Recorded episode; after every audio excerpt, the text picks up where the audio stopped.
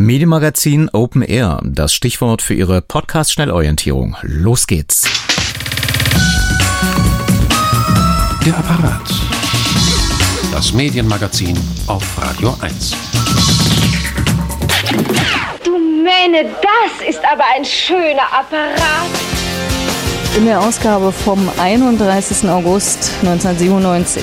Der Apparat steht zur ersten äh, Medienmagazinübertragung direkt am Fuße des Berliner Funkturms. Denn die nächsten zwei Stunden kommen live von der 41. Internationalen Funkausstellung. Ein Hallo von Vera Linz und Jörg Wagner. Das Medienmagazin, das gleich mit sechs Fehlern startet, kann eigentlich nur ganz gut enden. Vera, was hat eben nicht gestimmt? Guck mal auf deinen Zettel. Ja, zum Beispiel das Datum. Wir haben ja heute ähm, den 25. Juni 2022 und nicht 1997. Genau, und das Medienmagazin heißt nicht mehr Apparat, sondern selbsterklärend einfach nur Medienmagazin. Genau, und wir sind nicht am Funkturm, sondern wir sind in der Medienstadt Babelsberg an der Marlene Dietrich Eiche. Hallo Medienstadt, sagt mal ein bisschen was, oder? Hallo. Ja, Dankeschön. Das ist, glaube ich, der erste Applaus in 25 Jahren Medienmagazin, äh, den wir live übertragen dürfen, denn wir waren bei der IFA ein bisschen so Backstage und da durften irgendwie keine Menschen zugucken damals. Genau, das ist nämlich noch ein weiterer Unterschied. Es ist nicht IFA, sondern es ist Radio 1 Tag. Das stimmt, und zwar Radio Deinstag, wie ich gerade im Radio stimmt, gehört habe. Genau. Als ich, als ich da wusste, ich muss hier heute mit dir zusammen, oder was heißt muss, wir dürfen, live und Open Air die Sache übertragen, da war das noch der Radio 1 Tag. Aber in der ARD ist man ja auch mittlerweile Deins. Ne? Das ist so, ein, so eine kleine Offerte an Sie, liebes Publikum, dass Sie nicht denken, wir machen hier oben unsere Show und Sie gucken nur zu. Das wird heute in großen Teilen natürlich so weiterbleiben, aber wir holen auch noch eine repräsentative Hörerin auf die Bühne. Aber erstmal die Frage an dich, Jörg, die wievielte Medienmagazin-Ausgabe auf Radio 1 ist es? Hast du gezählt? Naja, nicht die erste, das ist der nächste Fehler, in der Tat. Ich habe mal durchgerechnet, 25 Jahre, ungefähr 50 Sendungen pro Jahr. Das mal, zwei Sendungen fielen immer mal weg wegen Love Parade, wegen letztes Mal wegen Tempelhof Sounds, wegen Lange Nacht der Museen. Also es gab immer mal wieder einen Anlass, die Sendefläche freizuräumen, was ich auch immer sehr gerne mache, weil das ist nämlich Radio, nicht so formatiert, ständig dumpf vor sich hin zu senden. Also nochmal, wir hatten 50 Sendungen, 25 Jahre, das sind 1125 Sendungen, minus neun, die wir jetzt noch haben, um eigentlich das Jubiläum, nämlich am 31.08., da sind wir gestartet damals, das war der Tag, vielleicht erinnern Sie sich, als Lady Di starb. Ne? Ja, aber es hat sich noch was geändert. Seitdem, das Medienmagazin ist jetzt nicht mehr zwei, sondern nur noch eine Stunde lang. Ja, aber extrem komprimiert. Also wer das Medienmagazin von Anfang an gehört hat, damals noch Sonntag von 12 bis 14 Uhr, die ganze Musik ist so gut wie weggefallen. Wir haben heute noch ein bisschen, aber in den zwei Stunden war nicht weniger Wort oder mehr Wort drin, als es jetzt ist. Also da hat sich das Rundfunkbeitragsgeld äh, nicht irgendwie spürbar negativ ausgewirkt. Ja. Und Musik gibt es auch gleich hier, ne? oder? Ähm, der Musikanteil ist, ist kürzer geworden. Es gibt gleich Musik, aber natürlich kann das jemand mitsprechen. Ich kenne einige, da sage ich immer, alles natürlich wie immer. Nee, hm. kein Fan heute hier. Ich, ich sag's einfach mal. Aber ich muss das erst noch mal einstellen, weil ich dachte, ich habe hier wirklich ein super Publikum. Das ist so ein klein bisschen Publikumsschelte.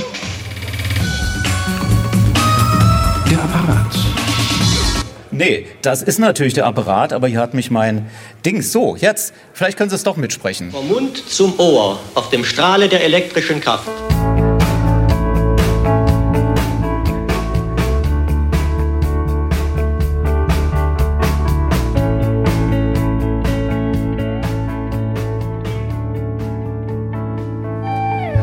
Das Medienmagazin zum 25. Geburtstag von Radio 1 am Radio Deinstag hier in Potsdam-Babelsberg in der Medienstadt.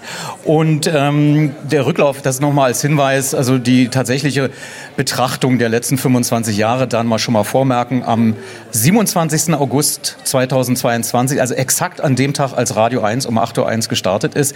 Aber jetzt sind wir im Live und da äh, spielt man sich so ungern Tonbänder vor. Ich habe zwar ein paar Schnipsel mit, aber wir haben erst erstmal hier für alle sichtbar, die in der Medienstadt gerade sind, einen Bühnengast, sagt man jetzt. Ne? Genau, wir begrüßen den ersten Gast äh, auf der Bühne Bendix Lippe.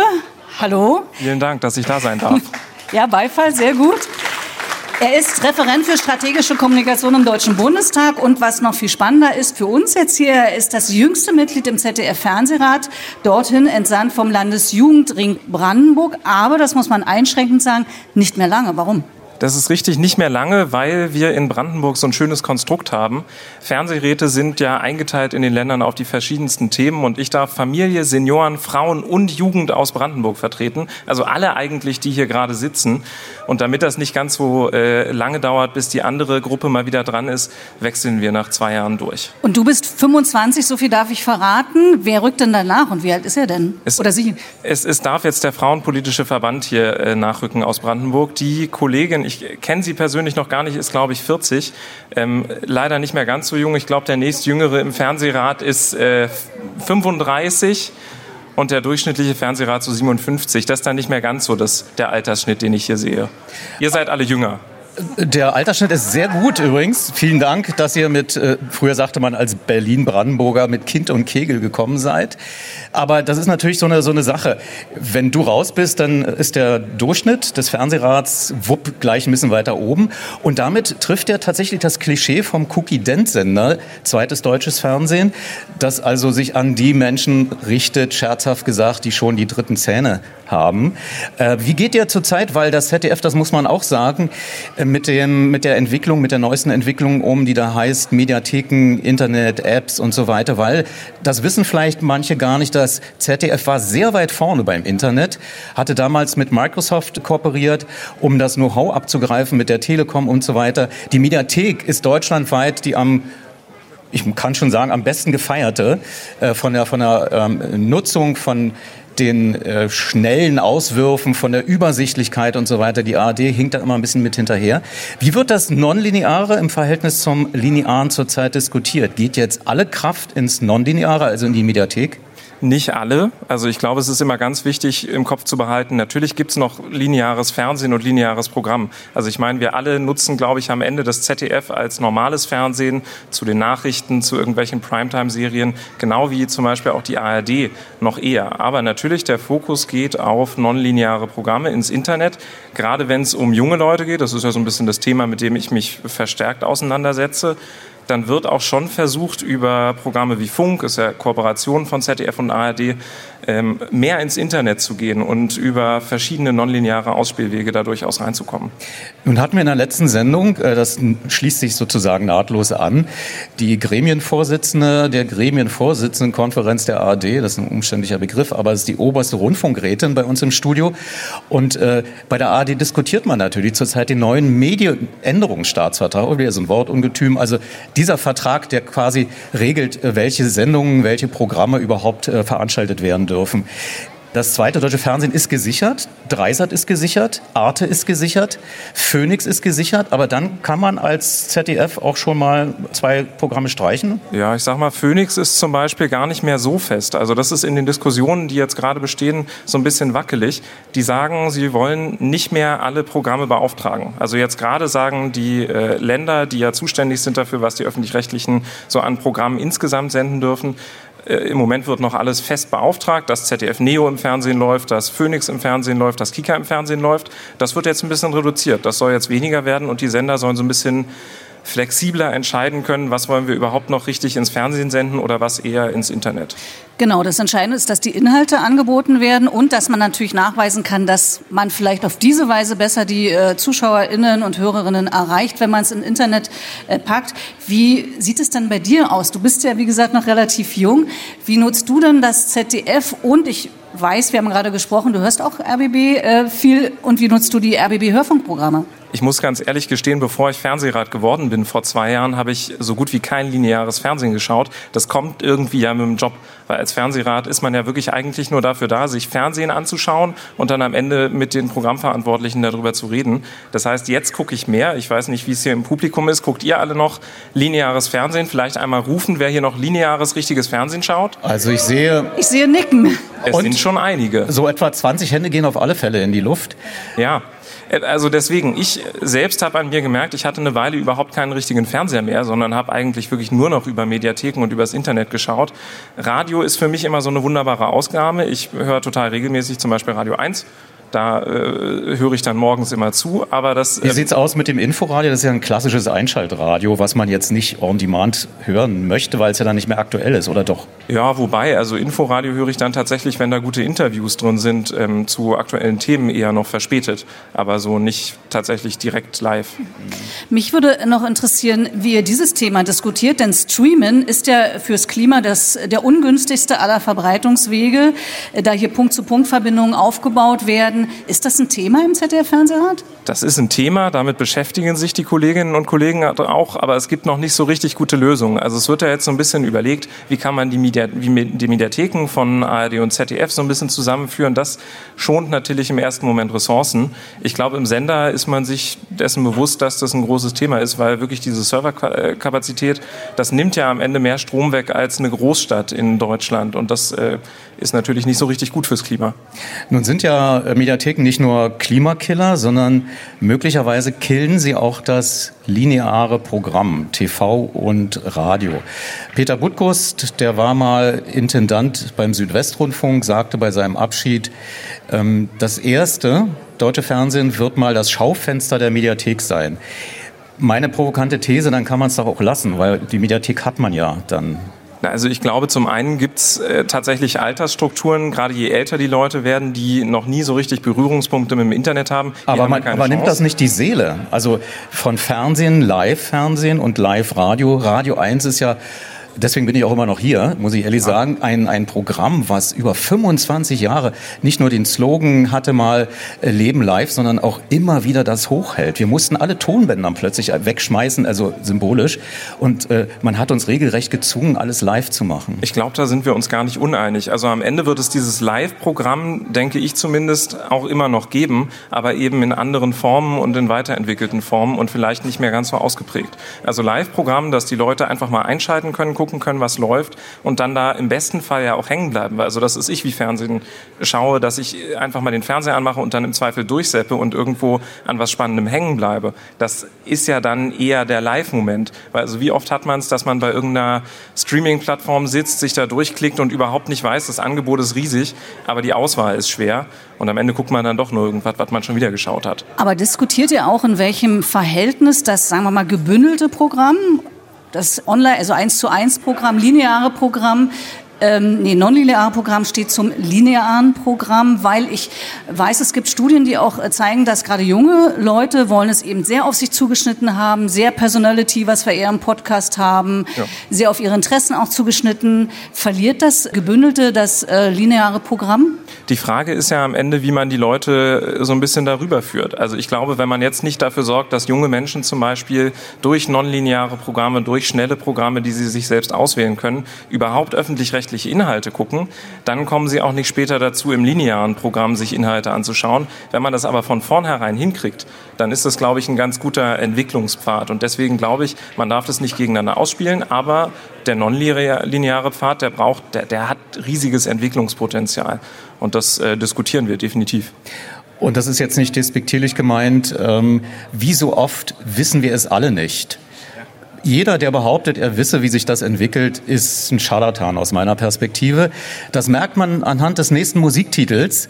Die Gruppe Buggles meinte nämlich vor, jetzt muss ich nachdenken, 42 Jahren, Video Kills a Radio Star. Und wir sehen es doch, das hat überhaupt nicht funktioniert. Aber wir hören den Titel trotzdem.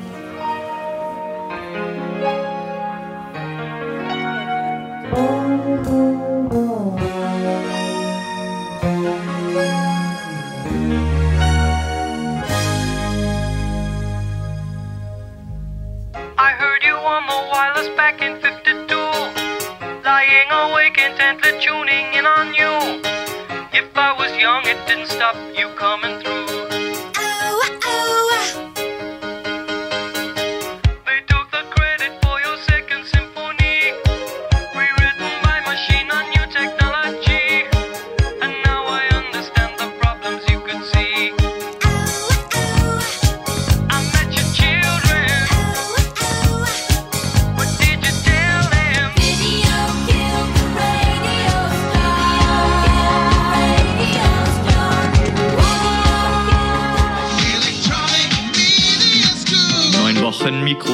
Abhören und Schnitt.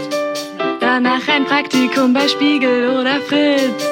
Von überall hören wir, Mensch, ihr seid wirklich fit. Aua, aua. Und wenn du denkst, das war's, dann hör mir jetzt mal zu. Niveaulos von der EMS geben nicht Ruhe. Denn wir nehmen das Bild jetzt noch dazu. Aua, aua. Wir sind bereit.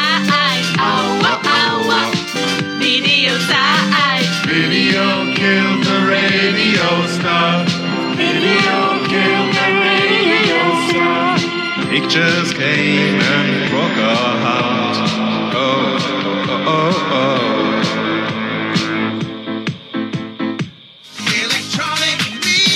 School, Was da eben so ein bisschen wie RS2 klang und dann aber EMS gesungen war, ist tatsächlich die Electronic Media School, unweit von den Radio 1 Studios entfernt auf der anderen Straßenseite und im selben Klinkerstil wie das RBB Radiohaus. Und wir begrüßen hier auf der Bühne jetzt zum einen Nela Richter. Sie ist Leiterin Volontariat der, in der EMS Babelsberg. Herzlich willkommen. Und du warst selbst auch Volontärin. Genau, EMS 4. Sehr gut. Und wir begrüßen Sören Hinze, er ist Volontär des 13. Jahrgangs. Ja, ist richtig. Und du warst derjenige, der hier ohne Autotunes, ähm, also Dr. Pop müsste mal bei euch vorbeikommen. Das ist jetzt nicht böse gemeint. Das klang schon sehr gut. Aber was, was, was war das? Was hörten wir da? Habt ihr da zu viel Tagesfreizeit in der EMS? Nee, gar nicht. Das gehört zu unserer Ausbildung dazu, dass wir unseren Instagram-Account bespielen mit gutem Content. Und da haben wir zwischen der Audioausbildung, die dann zu Ende ging, in die Videoausbildung, haben wir ein kleines Musikvideo gemacht und dieses Lied einfach nochmal neu für die EMS interpretiert. Hm. Ja, Vera? Nee? Nee. Ach so, okay. Dann noch mal äh, kurz zu den zu den äh, Buggles, weil das ist ja das Thema auch ein bisschen so der Sendung. Nicht Video kills the Radio Star, sondern was killt denn tatsächlich das lineare Programm? Ist das etwas, äh, was ihr tatsächlich auch in der Ausbildung lernt, euch vorzubereiten auf ein mögliches Abschalten des linearen Programms? Nee, Nee, also äh, wir werden auch darin ausgebildet, ganz normal live zu, zu sprechen, zu moderieren, ähm, live Berichterstattung zu machen oder ähm, auch live Fernsehprogramm zu machen. Also das gehört ganz normal dazu. Aber natürlich sind wir auch darauf vorbereitet, das dann im Internet on demand zur Verfügung zu stellen. Denn eben, man könnte sich ja fragen, ob es jetzt nicht nur Media School heißen müsste, sondern ob eben auch Social Media und Mediatheken und Bild alles noch mit dazugenommen werden sollte. Wie Weil- ist das bei euch in der Ausbildung? Weil eure Textteile waren ja nur, wenn ich nochmal nachgucken darf, denn wir nehmen das Bild jetzt noch dazu. Das ist ja schon uralt. Das ist ja schon, äh, seitdem es den RBB gibt, nimmt man ja das Bild schon mit dazu. Aber jetzt nimmt man eben noch diesen ganzen, wir sagen mal Social Media Scheiß dazu. Du sagst Scheiße. Ich sag, das ist eine Weiterentwicklung und auch eine neue Möglichkeit, Zielgruppen zu erreichen, also Jugendliche zum Beispiel zu erreichen oder auch ganz andere Gruppen zu erreichen, Communities, Nischen zu erreichen. Und naja, das, dieses Lied jetzt gerade, das war halt, äh, weil wir mit dem Audioblog fertig waren. Radio haben wir gelernt, das Wichtigste zumindest, und sind dann halt noch, haben das Video, das Bild noch dazugenommen und wurden halt fürs Fernsehen und für Video ausgebildet. Nela, Podcasts drängen ins Radio. Zum Teil werden Podcasts schon im Radio abgespielt. Hm, Sollte es bald heißen Podcast 1 statt Radio 1 oder Info-Podcast statt Info-Radio? Uh, ich glaube, das ist äh, zu einfach. Also wenn man sich überlegt, wo die richtig guten Podcasts, die erstmal das Ganze nach Deutschland gebracht haben, herkamen, dann waren die aus dem öffentlich-rechtlichen amerikanischen Radio, Serial. Also ich glaube, diese Skills, die das Radio hat, nämlich Leute mit äh, Geschichten zu begeistern, an sich zu ziehen, Emotionen zu vermitteln, ganz nah an den Leuten dran zu sein, das müssen Podcasts haben, aber das hat das Radio ja schon. Also Podcasts können viel aus dem Radio lernen und bestenfalls äh, schwappt dann auch Podcast-Wissen, zum Beispiel über, über Nutzer, wer wann was wie hört, ähm, zurück ins Radio und macht dann vielleicht sogar ein bisschen dem Radio Dampf, um sich auch zu verändern. Wie kann man sich das in der Ausbildung vorstellen? Wird dann unterteilt zwischen nonlinearen Formaten und linearen Formaten? Weil es ist ja schon von der Ansprechhaltung zum Teil auch ein bisschen unterschiedlich. Auch ist es nischiger, man erzählt vielleicht mehr Geschichten. Also ja, das wird unterschieden. Alle lernen natürlich erstmal, wie gehe ich mit Texten um, wie gehe ich mit Tönen um, wie recherchiere ich, ähm, wie führe ich gute Interviews, all solche Sachen. Das gehört ja für alle Ausspielwege dazu. Das ist ja der Kern. Und dann gucken wir ein bisschen, ähm, wie sieht das aus. Da gibt es Radio live, dann hat ein Teil der Leute äh, moderieren gelernt und das Mischpult bedienen, ein anderer Teil hat eben Storytelling-Podcasts gemacht. Und am Ende haben wir uns wieder getroffen und haben gesagt, okay, was waren die größten Dinge, die wir gelernt haben, die wir euch, andere Gruppe, mitgeben wollen? Und so teilt sich das auf und kommt dann auch immer wieder zusammen. Der oberste Podcaster der Republik, Tim Pritloff, sagte einmal auf meine Frage, was denn wirklich Podcasts unterscheide von Featuren, die früher im Radio abgespielt wurden und nur on demand auf einer Plattform zur Verfügung gestellt werden, weil das klingt ja ähnlich. Und wenn man RBB Kultur hört, hört man auch manchmal alte Feature, die umgelabelt wurden als Podcast. Und er sagte, die größte Innovation, der Podcast war jetzt nicht, das On Demand zur Verfügung zu stellen. Das Medienmagazin übrigens, das so am Rande bemerkt, seit 1999 schon, bevor es den Begriff Podcast gab, sondern dass man es abonnieren kann und zwar unaufwendig, dass man informiert wird. Hallo, da ist eine neue Folge da, dass sich das automatisch vielleicht sogar runterlädt, dass das sich äh, sehr bequem auch abspielen lässt auf Devices, auf, auf Handys, auf, äh, früher waren das ja iPods, ne, deswegen ja auch dieser Begriff Pod hinten von äh, Podcast, Cast wie Senden. Aber letzten Endes ist es doch so, dass man, wenn man jetzt immer mehr für den nonlinearen Markt produziert, ihr bildet dafür aus, klar, mit dem Know-how des Radios, aber dann entwertet man doch quasi das Radio als originäres Medium, indem man sagt, wir holen was aus dem Internet ins Radio, obwohl es eigentlich umgekehrt war. Aus dem Radio ist es raus, wie früher das Hörspiel. Und das Hörspiel ist dann als Hörspielkassette, als Hörspielkino, zum Beispiel bei Radio 1, in die Öffentlichkeit aus dem Radio rausgewandert. Und keiner würde doch heute sagen, dass das Hörspiel ähm, also irgendeine andere Erfindung ist als eine Radioerfindung. Ja, das stimmt. Ich glaube, diese Entweder-Oder-Diskussion, die, die, ist, ähm, die wird der Komplexität nicht gerecht, der, der Herausforderung, vor der wir stehen. Also ich glaube, man kann nicht sagen, entweder das eine oder das andere. Das muss sich gegenseitig bedingen. Und, ähm, Aber die Gefahr ist doch, dass sich das psychologisch so entwickelt, dass man das Radio nicht mehr ernst nimmt, weil es eine Zweitverwertungsabspielstätte wird. Ja, aber das Radio hat ja ganz andere Qualitäten, auf die es sich auch besinnen kann, live hier zu sein vor Leuten. Direkt in die Augen zu gucken und zu gucken, wie reagieren die. Finden die es interessant? Finden sie es blöd? Gehen sie weg?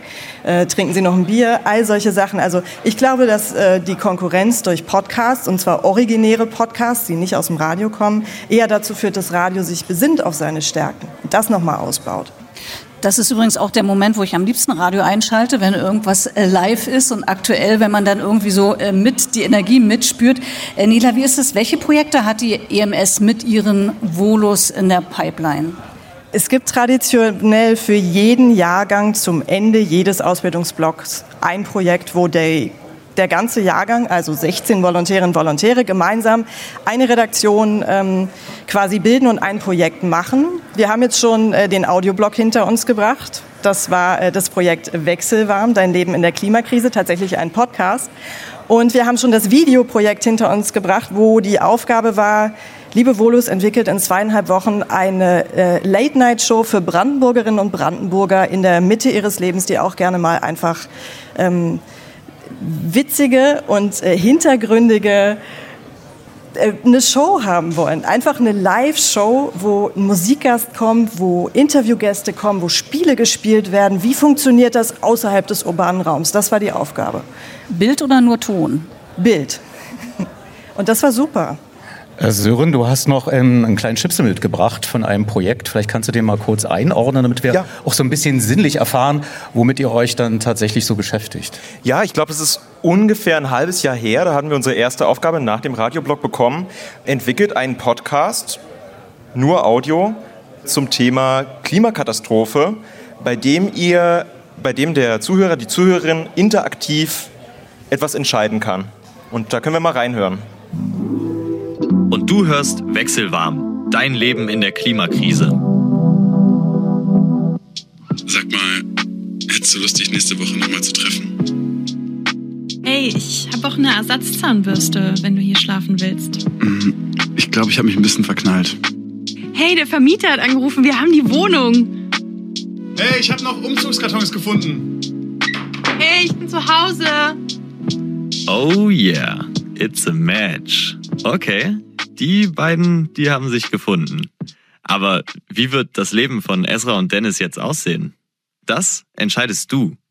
Für die beiden Tracks haben wir mit Wissenschaftlerinnen, Experten und Betroffenen gesprochen. Auch die fiktiven Szenen, die basieren auf unseren Recherchen. Das könnte alles genau so eintreten. Und jetzt entscheide dich. Genau. Das ist Wechselwarm, unser Podcast, auch heute noch zu hören unter der Webseite wechselwarm.de. Wir begleiten Esra und Dennis ins Jahr 2050 und der Hörer, die Hörerin kann selber entscheiden, reißt sich die Welt am Riemen oder geht es den Bach runter und wir erleben eine richtig heftige Klimakatastrophe. Gerade für eine junge Zielgruppe, die noch nicht sich viel mit der Klimakatastrophe auseinandergesetzt hat, ist dieser Podcast bestimmt und vielleicht gefällt es ja auch den einen oder anderen hier oder im Radio. Aber mit dem klimaschädlichsten Verbreitungsweg überhaupt, ne, haben wir vorhin festgestellt. da muss man vielleicht mal noch mal sehen, ob ihr nicht einen eigenen Radiosender äh, bekommt, ne? so rundum funken. Nela, kurze Frage noch an dich, weil mich das nun auch persönlich interessiert, diese Late-Night-Show für den urbanen Raum, ist die fertig? Kann man das dann irgendwo sehen? Wird das dann vielleicht ins ähm, normale, sag ich mal in Anführung, Programm übernommen oder wie, wie läuft sowas? Habe ich vergessen zu sagen. Ne? Die gibt's auf YouTube. Wenn man Ah. Late Night Brandenburg sucht, die Late Night Show für den nicht urbanen Raum, dann äh, findet man zwei Folgen, die produziert wurden, wahnsinnig viel Extramaterial und wir haben auch auf Instagram eine fantastische Begleitung gehabt. Und nehmt ihr dann auch Kontakt mit den Programmverantwortlichen im, im Originalprogramm auf, ob die das vielleicht mal übernehmen wollen oder weiterentwickeln wollen? Ich glaube, ich habe Herrn Schulte-Kellinghaus gesehen, bis jetzt noch nicht, aber vielleicht kommt Vielleicht das er gleich noch. Noch ganz kurz, äh, Nela, weil Brecht wird immer gern zitiert, wenn das Radio gemeint ist. Er hat ja mal in seiner Radiotheorie geschrieben, der Rundfunk ist aus einem Distributionsapparat in einen Kommunikationsapparat zu verwandeln. Der Rundfunk wäre der denkbar großartigste Kommunikationsapparat des öffentlichen Lebens, ein ungeheures Kanalsystem. Das heißt, er wäre es, wenn er es verstünde, nicht nur auszusenden, sondern auch zu empfangen. Also den Zuhörer nicht nur hören, sondern auch sprechen zu machen und ihn nicht zu isolieren, sondern ihn auch in Beziehung zu setzen. Wird denn Kommunikation auch bei euch an der EMS in Babelsberg vermittelt? Also, dass die Volontäre sozusagen vorbereitet werden auf den harten Kontakt mit dem Publikum?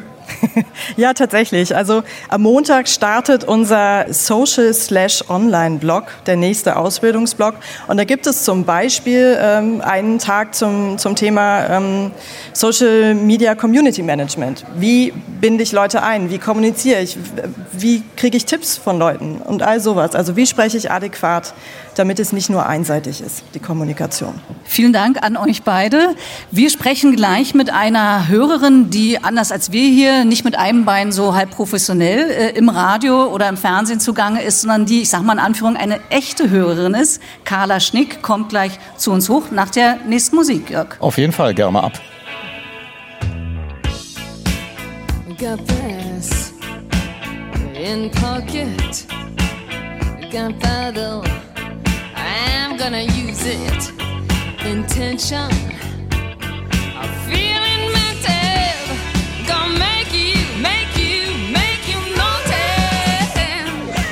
Reden ist Silber, Talken ist Eins.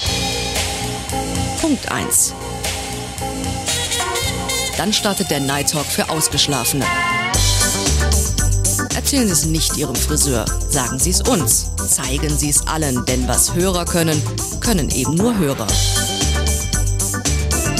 Punkt 1. Talk, Talk und Talk. Von Montag bis Freitag täglich auf 1. Von Punkt 1 bis 2. Punkt. Punkt. Wir wollten Sie jetzt nicht verwirren. Das ist ein uralt Jingle von Radio 1 gewesen, als wir nachts noch talkten. Jetzt ist es ein bisschen heller. Ja, und wir begrüßen jetzt Carla auf der Bühne. Herzlich willkommen. Ein treuer, eine treue Hörerin, ein treuer Gast. Und vielleicht mal einen kleinen Applaus, weil das ist hier wirklich so ein bisschen Lampenfieber. Genau. Stellen Sie sich vor, Sie müssten hier sitzen. Selbst Annika-Lene Trost hinten sagte mir, sie hat schon ein bisschen äh, Blutdruck. Carla, du bist die treueste Hörerin, die ich so ausgemacht habe, weil du auf dem Second Screen, also bei Twitter, sehr regelmäßig das Medienmagazin ankündigst und auch deine Kommentare abgibst. Vielleicht ganz kurz, wie bist du auf das Medienmagazin gestoßen und warum machst du das? Oh, das ist äh, alte, alte Radiogeschichte. auf euch gestoßen, also gerade aufs Medienmagazin. Vielleicht das Mikrofon noch ein bisschen stärker vors So. Gesicht. Aufs Medienmagazin bin ich gestoßen durch ähm, die durch eure Art, wie ihr überhaupt das moderiert, weil es wirklich Medien rüberbringt und zwar die Komplexität auch der Medien insgesamt. Und äh, so bin ich zur ja, immer wiederkehrenden Hörerin geworden. Also du musst mal sagen, Entschuldigung, äh, du bist eine ganz normale Hörerin, hast mit Medien nichts zu tun. Und warum bist du auf Twitter immer live dabei? Was interessiert dich daran? Was ist der Reiz dabei? Ja, ich, ha- das hat damit zu tun gehabt, dass ich das Gefühl hatte, dass Jörg Wagner zu kurz angesagt wird. Bisschen Support auch braucht. Ist ja schön. Ja, da habe ich gedacht, dass er Publikum auf Twitter, das, weil eben er immer eben auch selber äh, sein, sein Programm angesagt hat, habe ich gedacht, okay, ich unterstütze ihn da mal und Ja, das nennt man ich die. bin Fan. Also Das nennt man die Ultras beim Fußball, glaube ich, die da so ein bisschen äh, Power Aber im reinbringen. Positiven. Ja, natürlich im Positiven, ja, ja, klar. Aber äh, dennoch äh, ist ja die Frage, was äh, dich an Radio fasziniert, denn das ist ja, steht ja davor und dann kommt ja erst das Twittern. Ja, das ist eine unheimlich lange Geschichte und hat angefangen mit mir als Kind und dem Transistorradio. Denn äh, als Kind hat mich das schon begleitet. Also heutzutage oder irgendwann hatte jedes Kind seinen eigenen Fernseher. Und wir hatten früher einen kleinen Transistor, ein kleines Transistorradio. Und damit fing es an, mich durch die Programme zu seppen. Damals die üblichen, die es in Berlin so gab. Nenn die ruhig, die leben ja alle Na, meist nicht mehr. Die leben alle nicht mehr. DDR 1, DDR 2, SFB 1, 2, RIAS 1 und 2. DT64 natürlich nicht zu vergessen und die bunte Mischung brachte das natürlich auch im Kalten Krieg nahe und kon man konnte das alles sehr gut nachvollziehen. Und durch die Aktualität der Nachrichten, der Meldungen, der Informationen war es für mich das beste Medium überhaupt. Also so kurz und kompakt und ja aktuell konnte ich überhaupt nie irgendwas empfangen. Da musste ich mir den nächsten Tag erst eine Zeitung holen oder ja, und das wäre auch ins Geld gegangen. Laut Jörg Wagners Definition, also nicht nur deiner, gab es natürlich damals auch schon so ein bisschen sowas wie Podcasts. Also man konnte Sendungen abrufen, man konnte sie aufnehmen und dann wieder hören. Aber der große Podcast-Boom, den wir heute erleben, der ist ja noch nicht so alt. In welchem Verhältnis steht für dich Radio zu Podcast, also zu Abrufradio?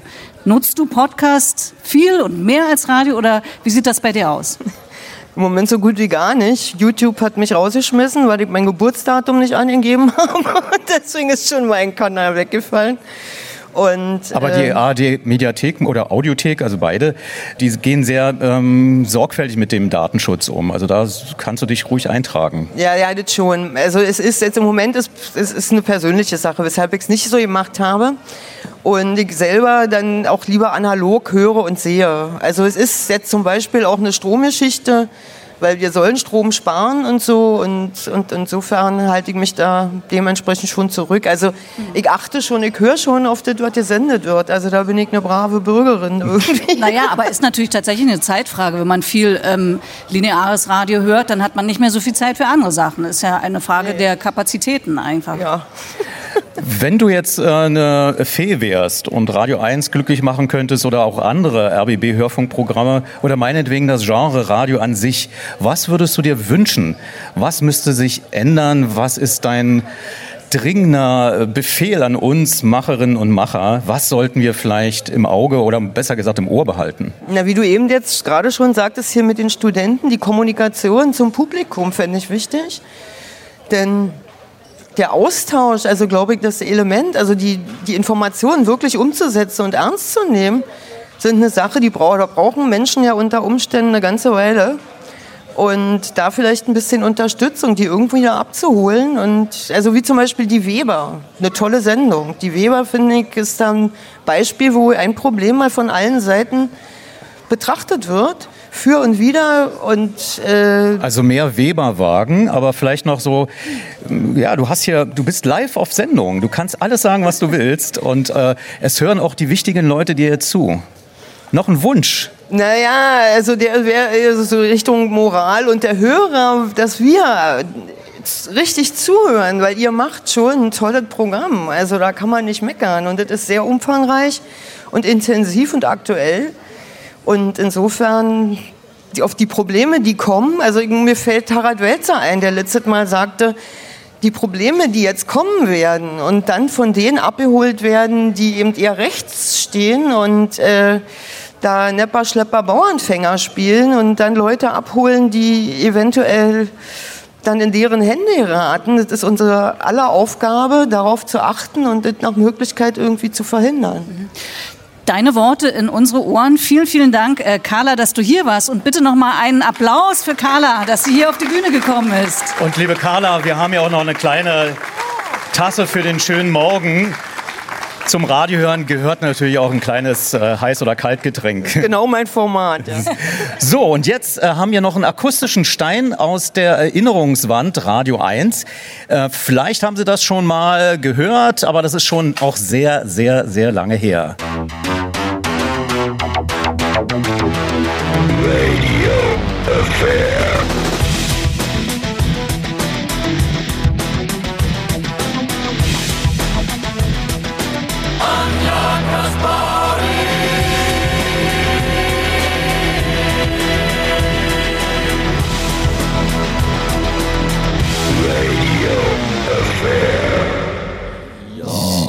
Ah, das wollte ich gerade sagen. Anja Kaspari hat sich weiterentwickelt, ist jetzt Musikchefin von Radio 1 und nicht mehr die Nachfolgerin des Radio 1 Medienmagazins ab 19 Uhr.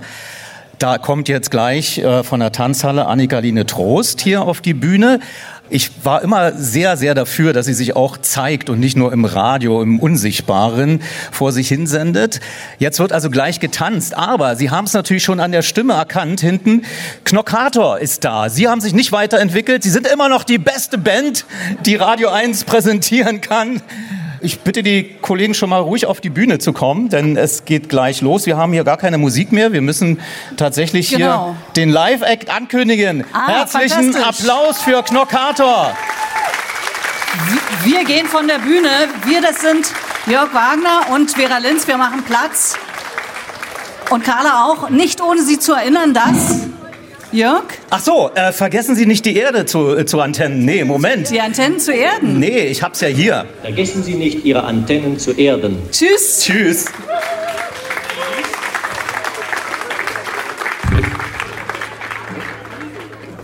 Jetzt ist die Frage, sollen wir denn schon beginnen? Ja. Ich würde euch an dieser Stelle ein letztes Mal darum bitten, kommt doch mal bitte einmal richtig vor die Bühne. Dazu ist eine Bühne da, dass ihr davor steht. Niemand als, als außer ihr habt die Gelegenheit, auf Tuchfühlung zu gehen. Wer möchte mal mein Tuch probieren? Hier, fass mal meinen sanften, zauberhaften Stoff an. Ist der toll? Das können die vor dem Radio nicht. Na? Na, alle grabbeln sie nach meinem Stoff. Schau mal. Lieber Sams, herzlichen Dank für deine Mühe heute am Merchandise-Stand. Oh, du möchtest auch noch mal fassen? Fass an. Das ist Gold, pures Gold. Rotes Gold und goldenes Gold. Ich darf nicht so viel labern. Es ist ja ein Radio, wo Musik gespielt wird. Und wir haben jetzt noch mal die Freude, euch hier, speziell euch hier vorne vor der Bühne, ein ganz tolles Set zu spielen.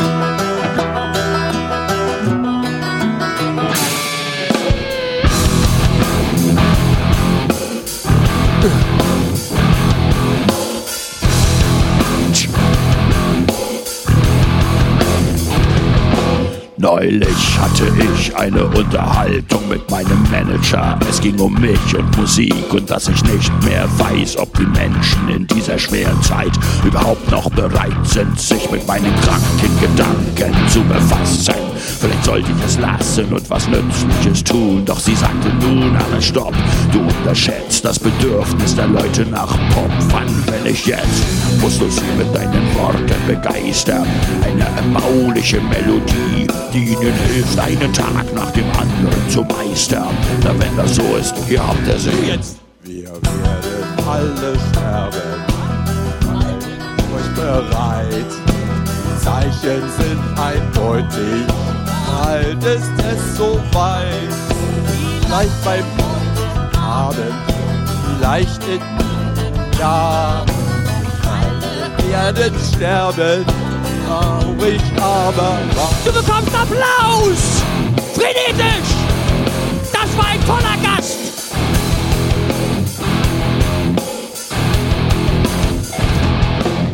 Okay, vielleicht war das nicht unbedingt das, was man in einer gemütlichen Runde singt. Was meinen Manager aber nicht stört, sagt sie, denn die Hook hat erheblichen Ohrwurmcharakter. Stellt euch einen Männerchor auf ein Piratenschiff oder einen Haufen Penner vor, die zu diesem harten Riff mitsingen.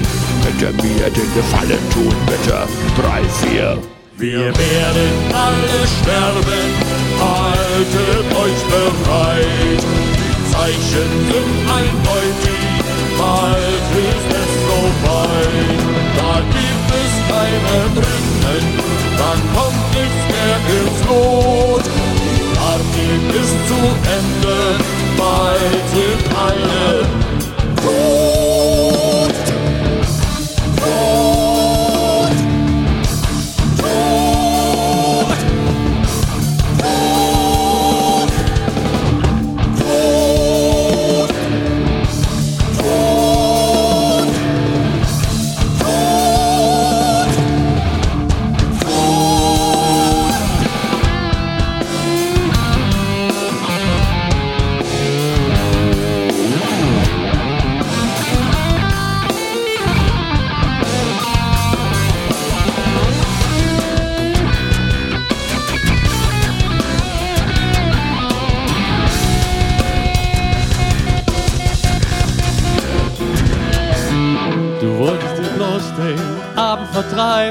Und nicht gerade allein sein.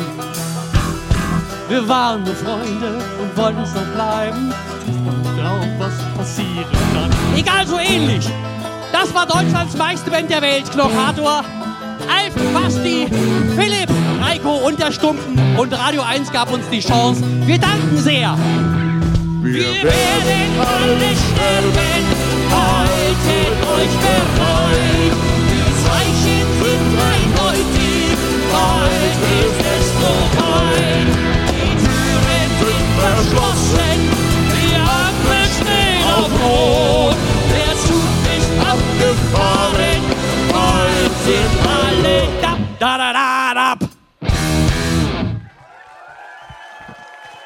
Spaß.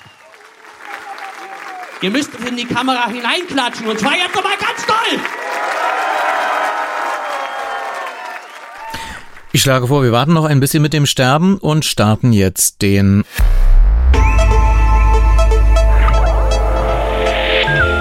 Medienmagazin Podcast. Bonustrack.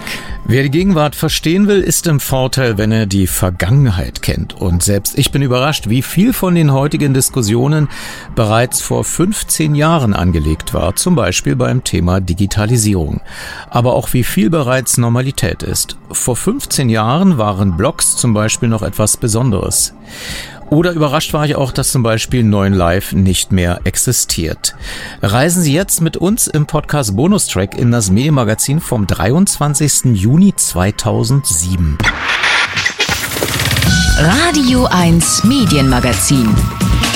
Mit Jörg Wagner. Ach, Elite-Runde. Ja, aber das brauchen wir nicht einblenden, das merken die Leute selber. Das ist immer so. Weißt du, was ich meine? Bei No Live wird so oft Elite-Runde eingeblendet, wo es keine Elite-Runde ist. Von daher hätte ich das lieber nicht drinstehen. Ich erkläre Ihnen, dass es wirklich schwierig ist. Und wenn Sie mir ein einziges Mal vertrauen, ein einziges Mal, und wenn Sie nur ein einziges Mal versuchen, da jetzt noch eins hinzukriegen, werden Sie merken, dass ich nicht versuche, Sie zu verscheißern. Das ist, ich sag's einfach, es ist, so glaube ich, unlösbar. Ich brüll Sie nicht an. Ich springe hier nicht wie's Rumpelstilzchen durchs Set. Ich hoffe, dass mir irgendjemand vertraut.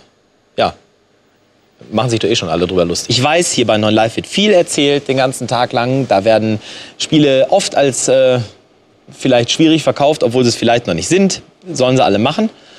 Ähm, aber jetzt mal ganz ernsthaft, da geht nichts mehr. Wenn Sie mir nicht glauben, überprüfen Sie es, versuchen Sie es selbst. Seltene Eingeständnisse bei Neuen Live in dieser Woche.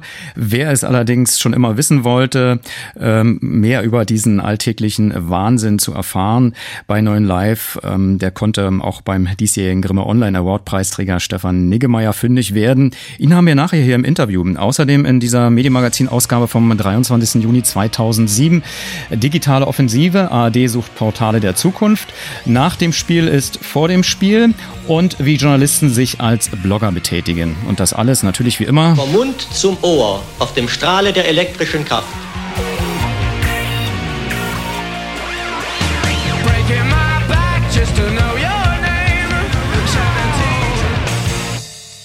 Radio 1 Medienmagazin und äh, vielleicht haben Sie es ja auch äh, schon in den Printmedien gelesen.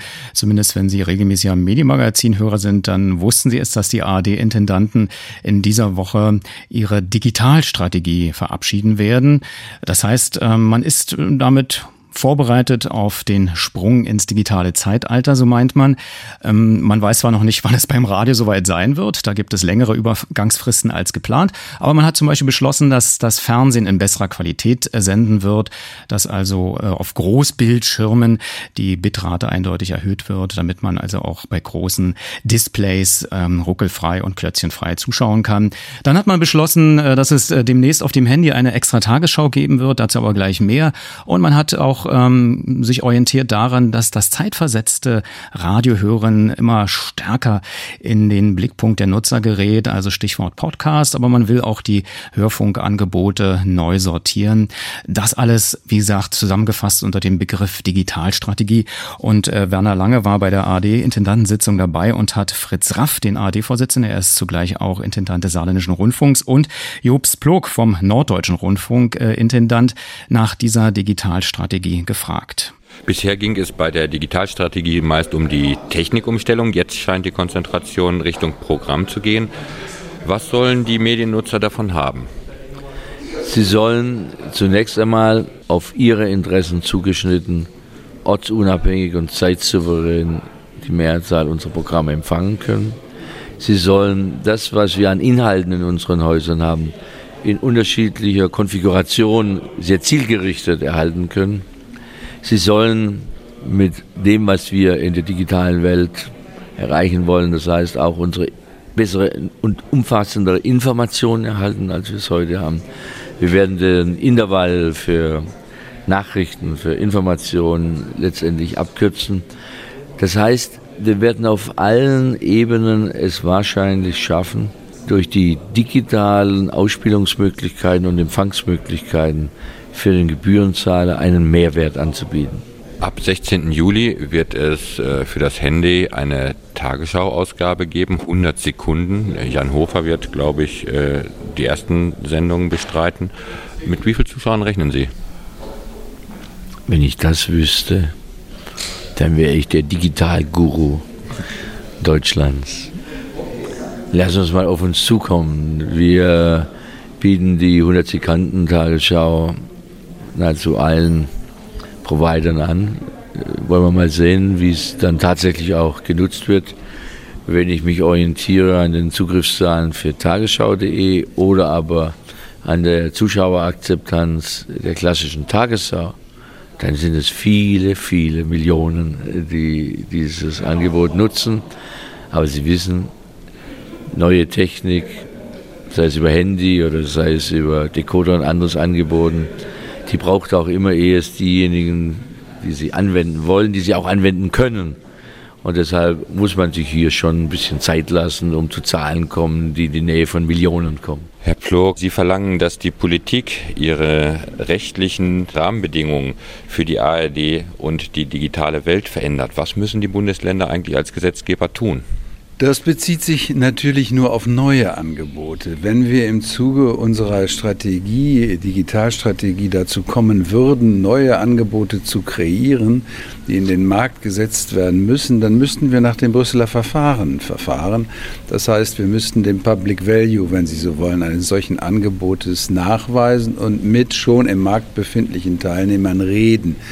Äh, und dann müsste es die Absegnung äh, durch ein noch zu schaffendes Instrument bei den Gremien geben, die dann sozusagen von den Ländern notifiziert würde. Also erstmal muss es neue Angebote geben und dann wird man sich auf den Brüsseler Weg begeben, der noch ein bisschen diffus ist, weil das, was Brüssel entschieden hat, die Kommission ja noch nicht in nationales Recht übersetzt ist.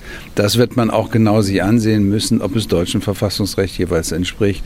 Das ist ein langer Prozess, den man nur im Einzelfall Fall wirklich bewerten kann. Das heißt, Sie gehen als ARD davon aus, dass die neuen Angebote eigentlich eine Zeitverschiebung der ursprünglichen Angebote sind? Oder gehen Sie davon aus, dass das wirklich auch neue Programmangebote sind, die Sie vorhaben? Das kann ich gegenwärtig nicht sagen. Das, was wir konkret aufgelegt haben, sind vorhandene Angebote. Eins extra ist legitimiert durch den Medienstaatsvertrag, äh, der in Kraft ist und der nicht neu ist. Dort bauen wir, wenn Sie so wollen, aus. Aber das ist dasselbe Programmangebot. Es war immer konzipiert als ein Nachrichtenangebot und ein Informationsangebot ist in dem Staatsvertrag der Länder legitimiert. Dort gibt es keinen Bedarf nach äh, dem Brüsseler Verfahren. Was hat denn dann nun der Zuschauer davon, dass es eine digitale Welt gibt, in der auch die ARD eine große Rolle spielen will? Der Zuschauer kriegt auf seine Bedürfnisse zugeschnittenes Programm auf den Ausspielwegen, die ihm diesen Zugang erleichtern und verschaffen. Also wenn Sie an die 100 Sekunden Tagesschau denken, der, der unterwegs ist, aber auf die Tagesschau nicht verzichten will, der kann auf dem Handy dann 100 Sekunden die wichtigsten Informationen abrufen in der ihm vertrauten und gewohnten Qualität. Das ist ein Mehrwert, den er, weil wir ihn aus Synergieeffekten abdecken, denn dasselbe Produkt wird auch auf 1 extra ausgestrahlt, den wir ihm zusätzlich offerieren können, weil er einen anderen Ausspielweg gewählt hat. Da müssen Sie aber bei den Ministerpräsidenten oder bei den Landesgesetzgebern nicht nachfragen? Nein, das ist den Landesgesetzgebern bekannt und von ihnen legitimiert. Äh, auch bei neuen Angeboten wird man immer wieder sehen müssen, dass der Landesgesetzgeber regulierend nur eingreifen kann im Rahmen der Programmautonomie der Anstalten. Es geht nicht, dass Programmangebote nach politischem Willen sozusagen ausgewählt und verändert werden. Fritz Rafte und Jobst Plog. Ähm, es wurde auch bekannt, dass der Einstieg in das hochauflösende Fernsehen HDTV äh, für AD und ZDF 2010 kommen wird zu den Olympischen Winterspielen in Vancouver. Weitere Details zu noch anderen Sportfragen gleich. Wherever,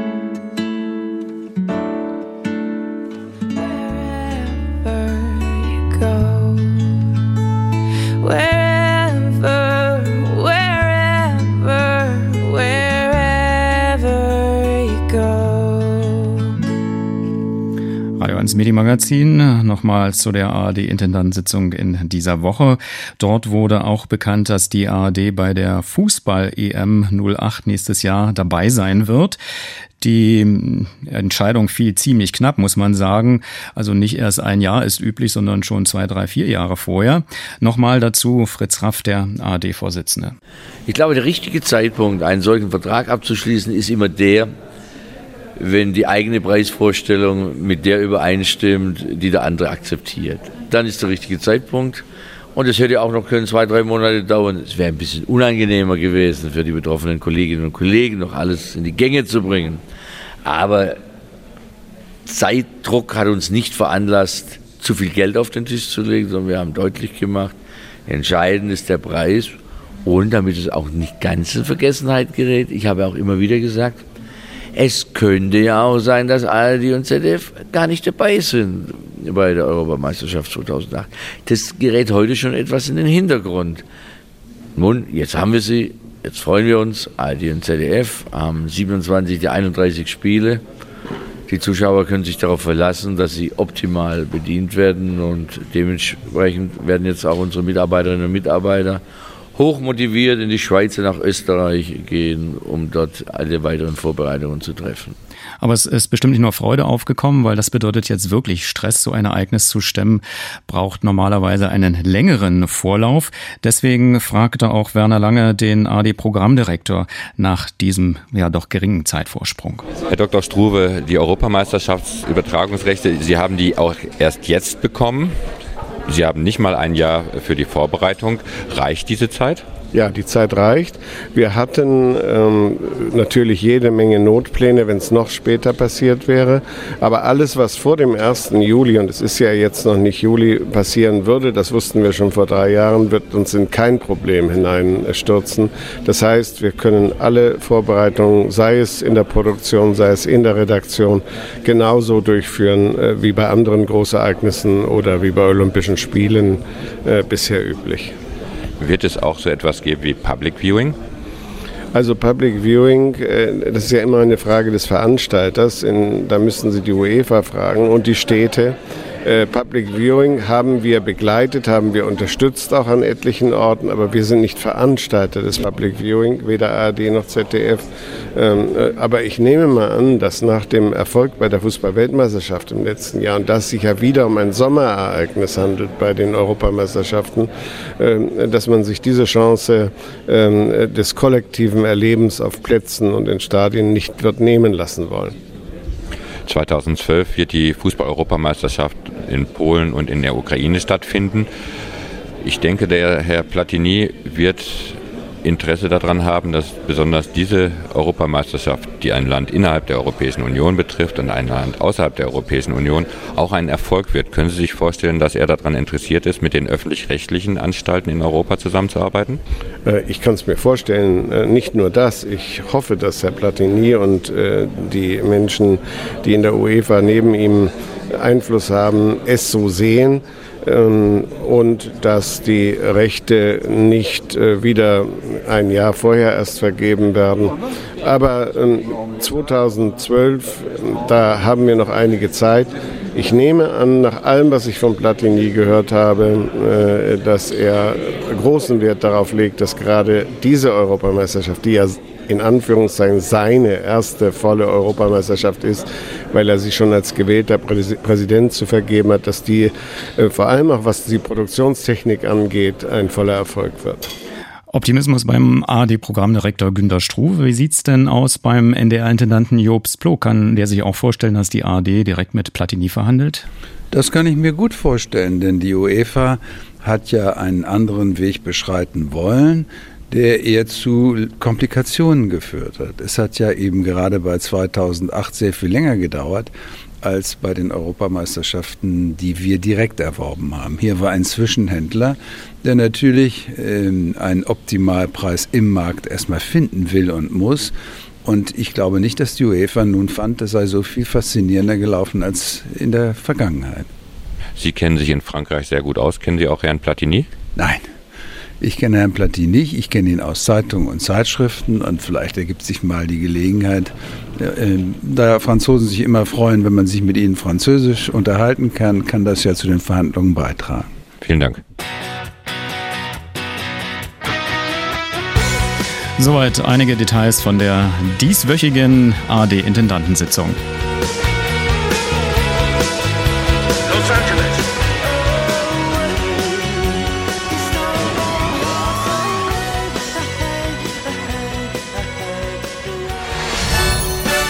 Radio 1 schickt 10 nach New York. Jetzt wird's ernst. Erleben Sie unsere 10 beim Airport Run der Berliner Flughäfen. Am 30. Juni ab 18 Uhr am, um und rundherum um den Flughafen Schönefeld. Und von 16 bis 18 Uhr Arena Live vom neuen Hauptstadt-Airport mit Frauke Oppenberg und Marathonreporter Marco Seifert. Weitere Infos unter www.radio1.de. Der Airport Run der Berliner Flughäfen. Für alle, die gespannt sind, wie sich unsere 10 auf ihrer ersten Halbmarathon-Distanz schlagen. Und natürlich nur für Erwachsene. Radio 1. Der Tipp. Und der kommt von Johanna Meinikart. Die CSD-Allee 2007, Party in der Karl-Marx-Allee. Die Parade ist vorbei, die Party steigt. Für viele Schwule und Lesben ist es die Nacht der Nächte. Ein Hotspot ist wie jedes Jahr das Kino International und das Café Moskau. Hier feiert das GMF und der Club International die größte Party der Stadt. Mit dabei unter anderem Westbam, Gloria Viagra, Biggie van Blond und Ades Zabel. Die CSD-Allee in der Karl-Marx-Allee 3334 in Berlin-Mitte. Partystart ist 23 Uhr und die Tickets kosten 15 Euro. Radio 1. Das 18.30 Uhr Wetter für Homosexuelle und Heterosexuelle gleichermaßen interessant. Bis zum Abend weitere, teils kräftige Regengüsse und Gewitter. Zwischendurch auch kurze Aufheiterungen bei 18 bis 22 Grad. Nachts dann abklingende Schauer, später vermehrt Auflockerungen und meist trocken. Tiefstwerte 15 bis 11 Grad. Am morgigen Sonntag dann besonders von, vom Berliner Raum bis zu Elster und Neiße Aufheiterung. Sonst im Tagesverlauf zeitweise wolkig und von Westen her etwas Regen möglich. Im Süden Brandenburgs meist trocken. Höchstwerte in unserem terrestrischen Sendegebiet zwischen 21 und 24 Grad. Und das ist der Radio 1 Verkehrsservice in der Verkehrsbeobachtung nochmal von Johanna. A12 Berlin Richtung Frankfurt. Unverändert gibt es ab Mühlrose LKW-Stau vor dem Grenzübergang. Und auf der A24 Hamburg Richtung Berlin in Höhe Hartsprung gibt es ab 21 Uhr bis morgen Mittag Behinderung. Hier wird eine Brücke abgerissen. Stadtverkehr Berlin, Mitte Tiergarten, Großer Stern, Straße des 17. Juni und weitere angrenzende Straßen sind bis 5 Uhr morgens wegen der Christopher Street Party gesperrt. Friedrichshain-Kreuzberg, auch hier ist ein weiterer CSD-Umzug unterwegs von der Karl-Marx-Allee über den Strausberger Platz und Oranienstraße zum Heinrichplatz. Der ist bis Mitternacht gesperrt. Und eine Meldung aus Mitte, die Niederkirchner Straße ist bis 21 Uhr zwischen Stresemann und Wilhelmstraße gesperrt, wegen des Tags der offenen Tür im Abgeordnetenhaus. Vielen Dank für Ihre Blitzermeldungen. Die stehen auf der A114 Richtung Dreieck-Pankow hinter der Bucher Straße, auf der B87 zwischen Lucca und Hohenbukow und zwischen Karen und Kiekebusch. Staus, Blitzer auch Entwarnung können Sie uns gerne melden. Die Nummer ist 0331 70 99 888. Radio 1 wünscht gute Fahrt. Dankeschön. Radio 1 Medienmagazin. Mit Jörg Wagner. Ist Ihnen das auch schon mal aufgefallen? Viele Journalisten haben ihr eigenes Blog inzwischen. Haben die nichts mehr zu tun oder was gibt es ihnen sozusagen den Grund, äh, sich im Netz so zu verbreiten, wie sie es tun? Dazu gleich mehr. To our garden. Ladies and gentlemen, Steve Ballmer! Steve Ballmer von Microsoft. Ein hüpfender Milliardär. Finde ich schwer beeindruckend. Steve Ballmer also. Anlass, über die Kunst der Rede nachzudenken. Was gehört zu einer guten Rede? Erstens ein guter Auftritt. So dann sollte gleich am Anfang der Rede mit einigen wenigen rhetorischen Glanzlichtern, einigen knappen Worten das Thema der Rede umrissen werden. Wiederum Steve Ballmer. I have four words for you. I love this company. Yeah! Da ist alles drin. Drama, Kampfgeist, Begeisterung, alles in den ersten Worten. Für mich hat Steve Ballmer damit die Reihe der großen Rhetoren von Cicero über Saint-Just bis Martin Luther King abgeschlossen und den ganzen Kram in die Luft gesprengt. Ja, so klingt es, wenn Journalisten sich als Videoblogger betätigen. Immer öfter veröffentlichen Journalisten diese virtuellen Tagebücher, die sogenannten Blogs, wobei der Begriff Blog ja sehr unterschiedliche Formen annehmen kann. Ein Blog kann reichen vom reinen Textblog über Audioblog oder wie auch immer in letzter Zeit zu hören, auch Videoblogs wie etwa das des Journalisten Matthias Matosek vom Spiegel. Doch was hat es genau auf sich mit den bloggenden Journalisten? Michael Mayer noch ohne eigenes Blog oder heißt es eigentlich das oder der Blog, Micha?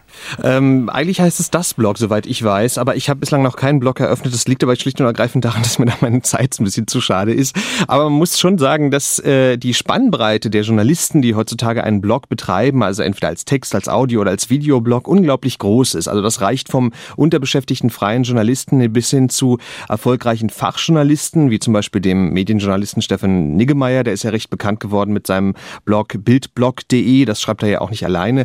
Aber eben, es gibt auch Stars, wenn man das so sagen kann, wie den eben gehörten Matthias Matusek. Allerdings, die Blogs freuen sich also durchaus unterschiedlicher Beliebtheit. Also es ist nicht so, dass alle Blogs nun so derartig große Klickraten äh, haben. Denn Blogs müssen noch stärker als normale Texte in der Zeitung äh, einen ganz eigenen Stil, also eine ganz eigene Sprache entwickeln, sonst sind sie nicht erfolgreich. Und das gilt für die Videoblogs natürlich ganz genauso.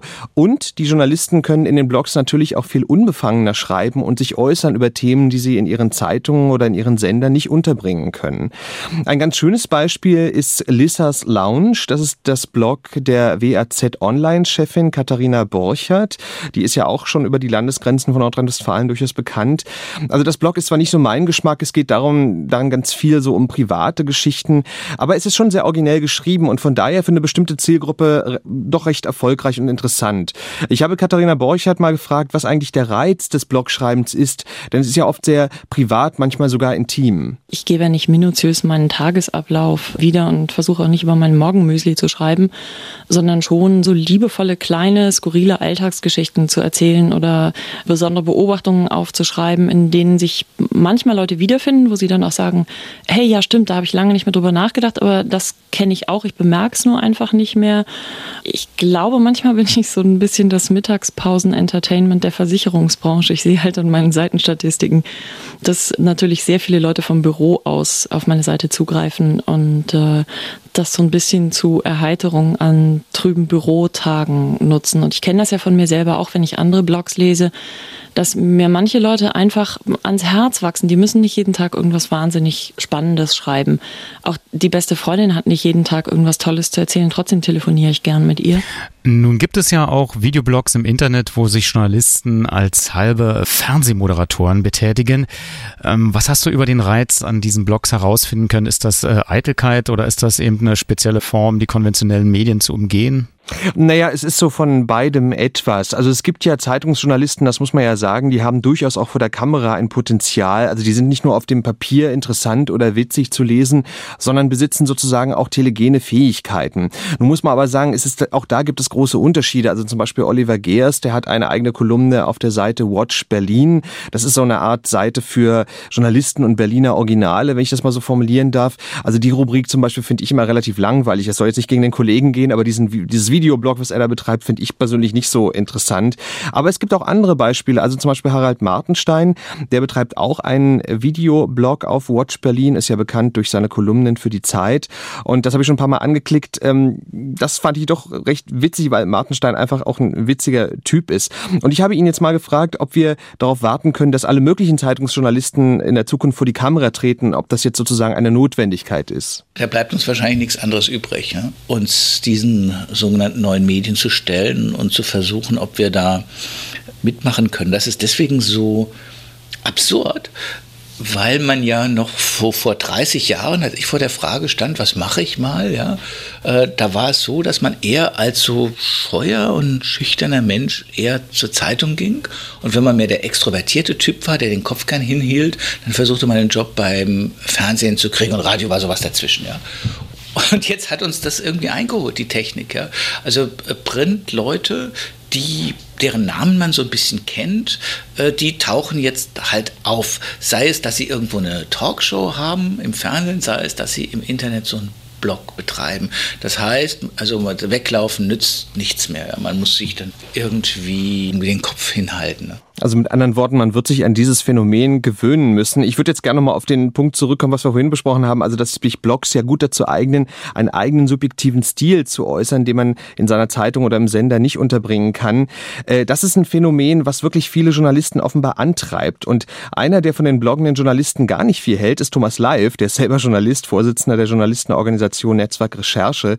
Und Live meinte zu mir, also dass aus seiner Sicht es so eine Art Senfstau gäbe, ist ein schönes Wort, Senfstau bei vielen Journalisten, Journalisten, dass es also viele Themen gibt, die den Journalisten auf der Seele liegen und die sie in ihren Blättern oder Sendern eben nicht veröffentlichen können. Ich glaube, dieser Trend wird zunehmen und ich persönlich hoffe natürlich als Journalist in der Richtung, dass wir qualifizierten Bürgerjournalismus in etablierten Medien haben und dass wir auch qualifizierte Blogs haben, die sich Mühe geben, die Substanz eines Themas auch für eine große Audienz zur Verfügung zu stellen, aber nicht jetzt sozusagen ihre privaten Kleinigkeiten und Wehleiden und so weiter der Welt mitzuteilen. Also das ist sicherlich die größere Gefahr der Beliebigkeit und dagegen muss man was tun. Ja, also Fazit ist, äh, die Blogs der Journalisten sind von sehr unterschiedlicher Qualität, im Grunde wie bei den klassischen Medien auch. Ich würde ja von dir auch gerne wissen, hast du denn einen Lieblingsblog? Das ist jetzt eine gute Frage, weil es gibt so viel äh, Durcheinander dabei.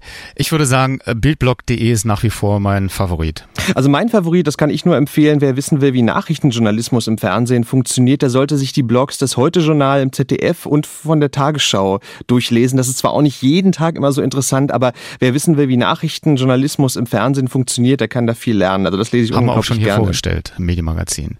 Äh, dann bleibt jetzt nur noch äh, die absolute Frage, wann kommt dein Blog? Wir schauen mal. Ich habe jetzt einen neuen Computer. Michael Mayer über Journalisten als Blogger. Vielen Dank dafür.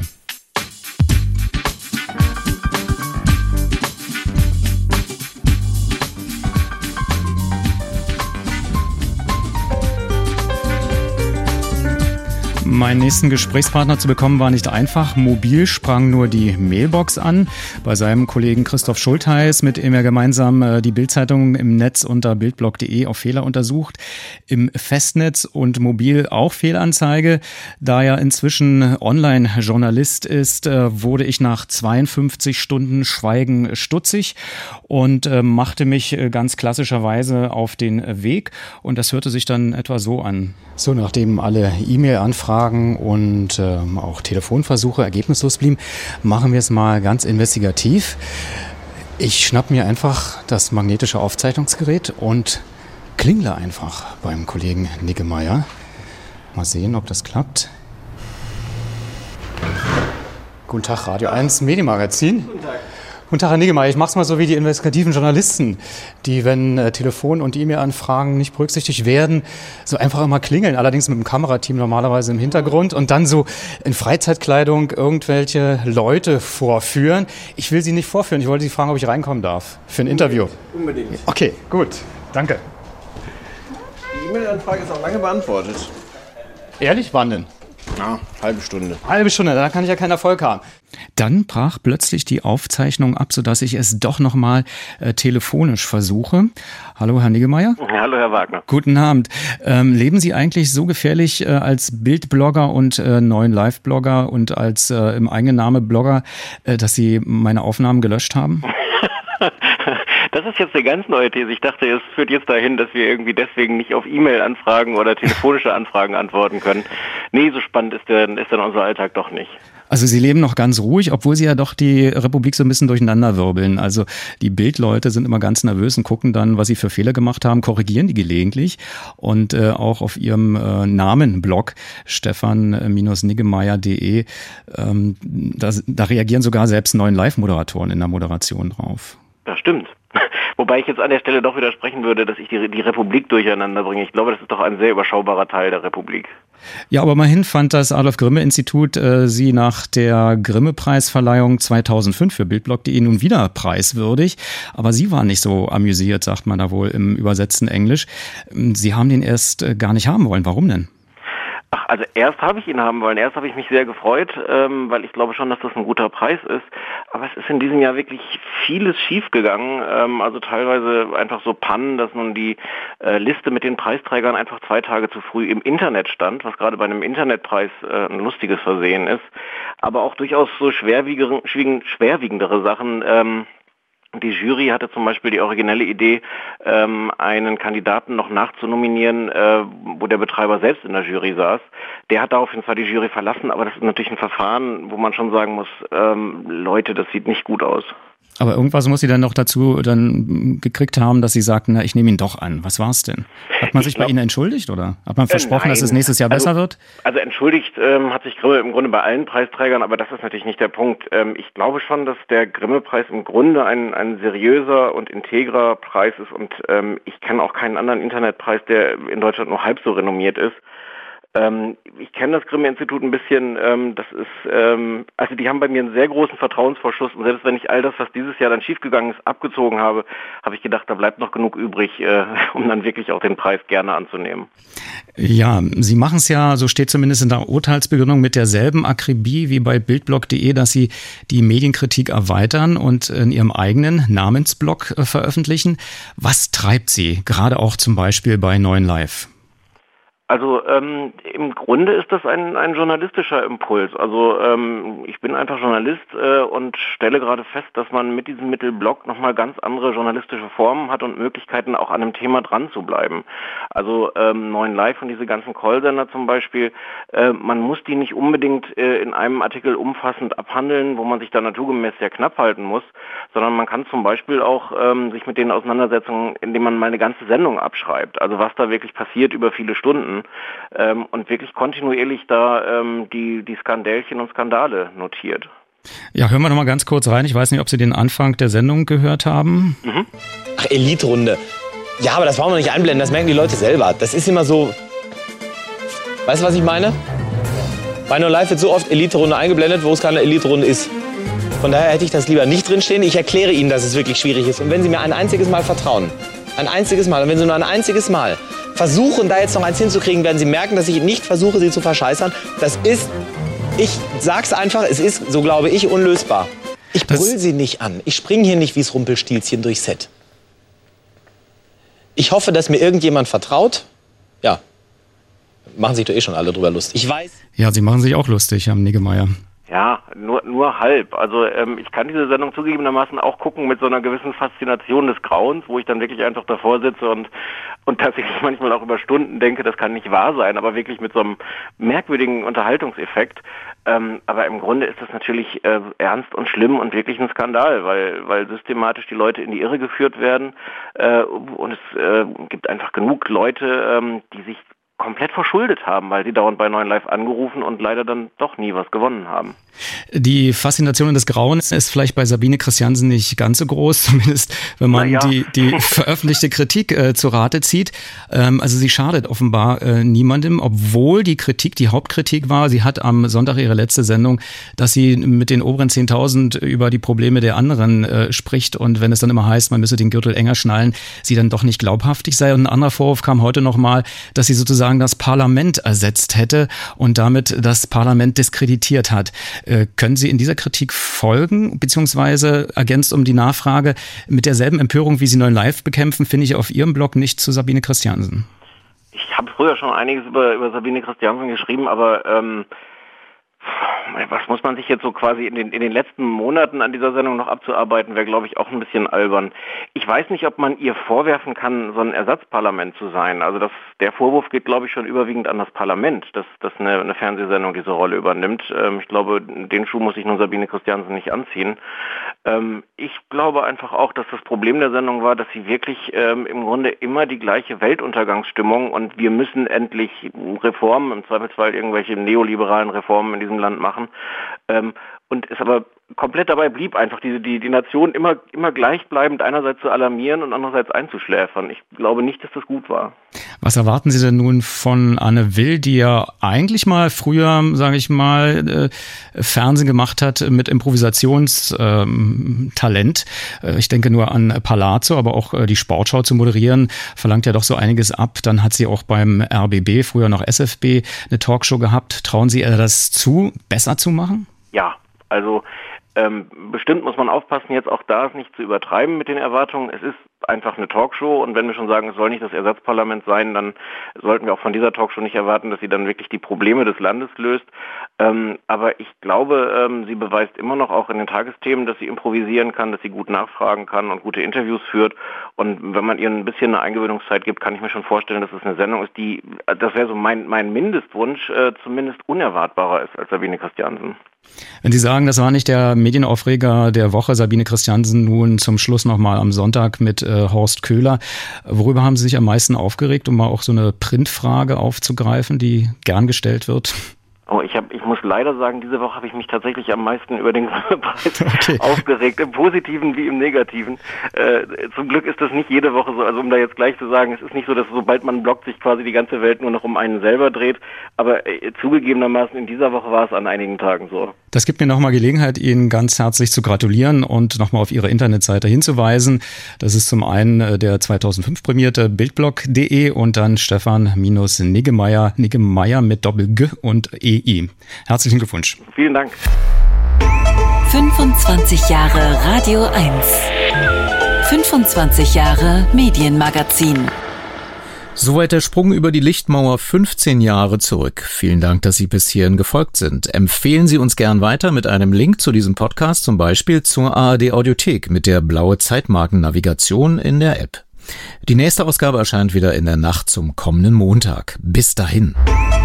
Radio 1 Medienmagazin. Vergessen Sie nicht, Ihre Antennen zu erden.